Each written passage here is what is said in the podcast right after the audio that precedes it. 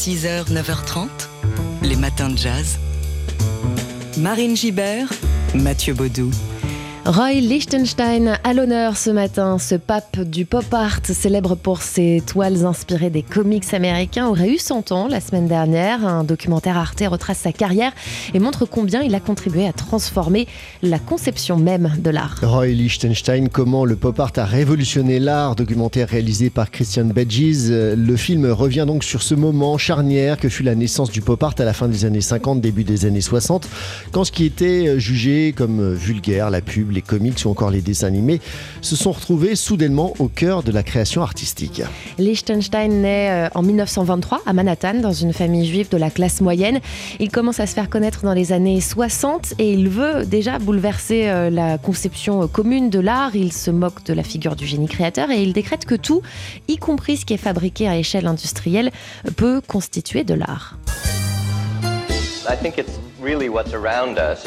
Je crois que tout ce qui nous entoure, l'art dans le monde d'aujourd'hui, c'est les lumières, les villes, les panneaux publicitaires. C'est ce qu'on voit vraiment, qui n'est ni ancien ni européen. C'est aussi une forme de ready-made. À l'époque de Liechtenstein, la bande dessinée a très mauvaise réputation. Elle est vue comme euh, un moyen de pervertir la jeunesse, euh, dépourvue de toute qualité artistique, esthétique. Donc la choisir comme sujet était euh, d'autant plus subversif. la légende raconte, et l'anecdote est, d'ailleurs reprise dans ce documentaire, que c'est le fils de Liechtenstein qui un jour lui demande Papa, tu serais capable de peindre quelque chose d'aussi beau que ma BD Mickey? Et cela va aboutir à cette démarche donc de l'agrandissement, prendre des cases de bande dessinée et les agrandir considérablement pour les rendre majeurs, les transformer en véritables objets d'art à montrer dans les galeries. Sa démarche toujours teintée euh, d'ironie et qu'il veut, euh, d'après ses, propres mots, la plus artificielle possible, fait tout de suite scandale. Et d'ailleurs, peu de temps après euh, sa première exposition à New York, le magazine Life titre à son sujet en 1964 Is he the worst artist in the USA Donc est-il le, le pire artiste de tout le pays? Le documentaire revient aussi sur la rivalité entre Liechtenstein et l'autre grande figure du pop art, Andy Warhol. Les œuvres de Liechtenstein, en tout cas, figurent parmi les plus chères jamais vendues dans le monde. En 2017, sa toile intitulée Masterpiece s'est par exemple vendue 165 millions de dollars dans le top 15 des œuvres les plus chères du monde. Roy Lichtenstein, comment le pop art a révolutionné l'art, documentaire réalisé euh, par Christian Bedges est disponible en ce moment sur arte.tv à l'occasion du centenaire de Roy Lichtenstein. Les matins de jazz. On s'intéresse ce matin au parcours et aux influences d'une figure emblématique du pop art, Roy Lichtenstein. Roy Lichtenstein qui aurait eu 100 ans le 27 octobre dernier. Un documentaire revenant sur sa vie et son œuvre est visible sur le site d'Arte. Roy Lichtenstein, comment le pop art a révolutionné l'art, c'est son titre. L'occasion donc de se replonger dans son œuvre avec ses toiles emblématiques qu'il commence à peindre dans les années 60, inspirées des comics et appelées Ben Day en référence à la technique d'impression consistant à reproduire une série de points sur le papier. L'occasion aussi pour nous de nous souvenir combien le peintre fut influencé par le jazz, parce que oui, le maître du pop art était bien jazz. Oui, sa mère était une excellente pianiste et euh, très tôt, Roy Lichtenstein rêve lui aussi de, faire de la musique. Il apprend le piano, il apprend le saxophone aussi, il joue dans un groupe de jazz au lycée. Et adolescent, il va euh, souvent voir des concerts à l'Apollo Theater à Harlem, où il dessine d'ailleurs les musiciens euh, pendant qu'ils sont sur scène. Et au début de sa carrière de peintre, fasciné par le free jazz, c'est d'abord vers l'expressionnisme abstrait qu'il se tourne. Ses premières œuvres s'inspirent de l'improvisation libre à la façon de Jackson Pollock.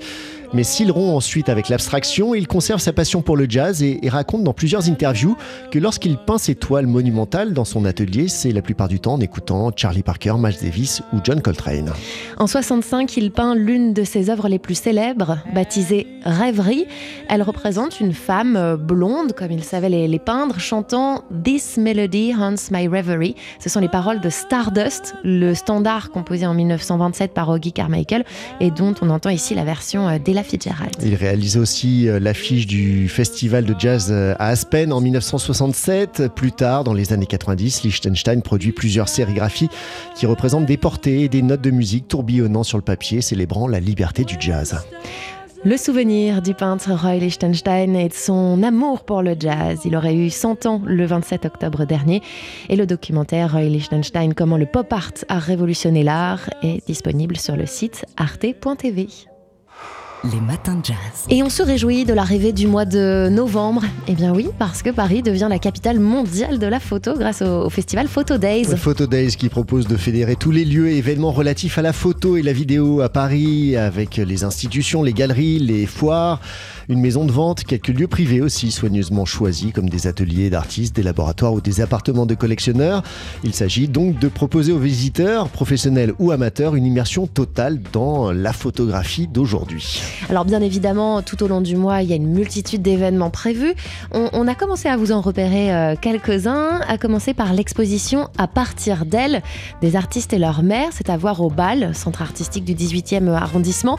C'est une exposition collective dédiée donc au regard que posent les artistes sur leur mère, avec des œuvres des années 60 jusqu'à aujourd'hui. 26 artistes sont représentés, dont Sophie Kahl, Christian Boltanski, Michel Journiac, Henri Sala ou encore les Boins Gagné. Et pour la première fois depuis 2005, la photographe japonaise Rinko Kaoshi revient à Paris avec une expo pensée sur mesure pour Photo Days dans un lieu privé, la Fondation euh, euh, Sozani, c'est dans le 18e aussi. Euh, Rinko Kaoshi qui est réputée pour la douceur et la luminosité, la poésie de ses photos couleurs. Elle examine l'éclat vital dans ce qui est le plus petit et le plus grand. Aussi, elle capture la flore, la faune, les membres de sa famille, mais aussi des volcans ou même des glaciers menacés. Et puis il y a Denis Maurice et son projet Colored Black, exposition conçue comme une expérience immersive au sein de la diaspora caribéenne de l'Est londonien dans les années 60-70. Euh, Denis Maurice qui, euh, petit garçon, a voyagé avec sa mère de la Jamaïque jusqu'à Londres donc dans les années 60 et qui s'est employé depuis très jeune à documenter euh, son environnement et sa communauté. Photo Days donc, c'est le mois parisien de la photo ce mois de novembre et c'est à voir un peu partout dans Paris à partir d'aujourd'hui et c'est jusqu'au 3 décembre.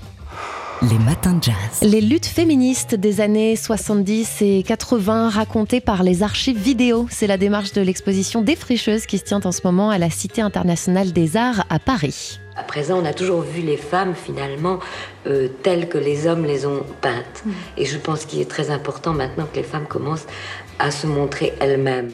La voix de l'actrice, réalisatrice et militante féministe Delphine Serig qui décrit ce moment donc où les femmes se sont emparées des médias et notamment de la vidéo pour délivrer elles-mêmes leur propre récit. Défricheuse, féminisme, caméra au point et archives en bandoulière, c'est le titre complet de l'exposition qui propose donc une histoire du féminisme à travers une histoire des médias. On y voit les images des premières caméras et magnétoscopes portables des groupes féministes des années 70 qui ont documenté les luttes de leur époque à l'image du MLF et du collectif des Insoumises, impulsé en 74 par Carole Roussopoulos, Johanna Wider et donc Delphine Serig. Mais l'exposition ne s'arrête pas là et revient aussi sur les pratiques des artistes contemporaines en auscultant le rôle de la vidéo aujourd'hui dans les mouvements féministes. Exposition qui installe donc un dialogue entre générations d'artistes et de vidéastes féministes. On y retrouve notamment la photographe et plasticienne Martha Wilson, la cinéaste Maria Clonaris ou encore l'artiste sud-africaine Zanele Muoli. Mêlant œuvres artistiques et archives vidéo, l'exposition se concentre donc sur la culture visuelle de l'activisme. Et euh, cette exposition, donc défricheuse, féminisme, caméra au point et archives en bandoulière, est à voir dans le cadre du Festival d'automne. C'est visible jusqu'au 20 décembre prochain à la Cité internationale des arts à Paris. Les matins de jazz. L'un des musiciens les plus en vue de la scène jazz israélienne est de passage à Paris, c'est le saxophoniste Elie Desgibri. Elie Desgibri qui euh, cite parmi ses influences principales Coltrane, Sonny Rollins ou encore Hank Mobley. Il fait ses armes avec le sextet euh, d'Herbie Hancock et puis accompagne le batteur Al Foster pendant une dizaine d'années. Son dernier album, Henry and Rachel, paru l'an dernier, son disque le plus personnel, un hommage à ses parents, son père originaire de Bulgarie et sa mère née en Iran. On y retrouve son talent pour les mélodies aériennes, son jeu à la fois puissant et, gracieux. Elie Desgibri est à Paris donc pour deux dates au Duc des Lombards ce soir et demain soir. Rencontre à ne pas manquer. Il sera entouré de, ses complices habituels, Tom Oren au piano, Alan Neer euh, à la contrebasse et Daniel Dor à la batterie. Et euh, avant ce soir, un petit avant-goût. Voici euh, tout de suite un extrait de son dernier album. C'est le morceau titre Henry and Rachel.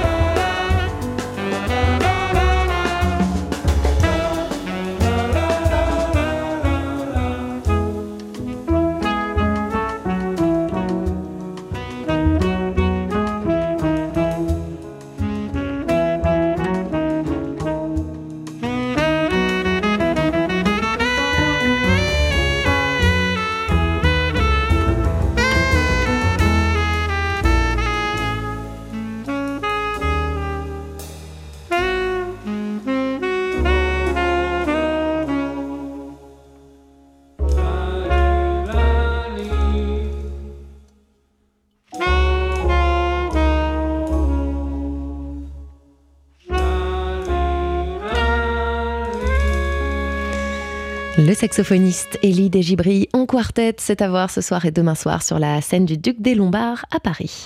Les matins de jazz.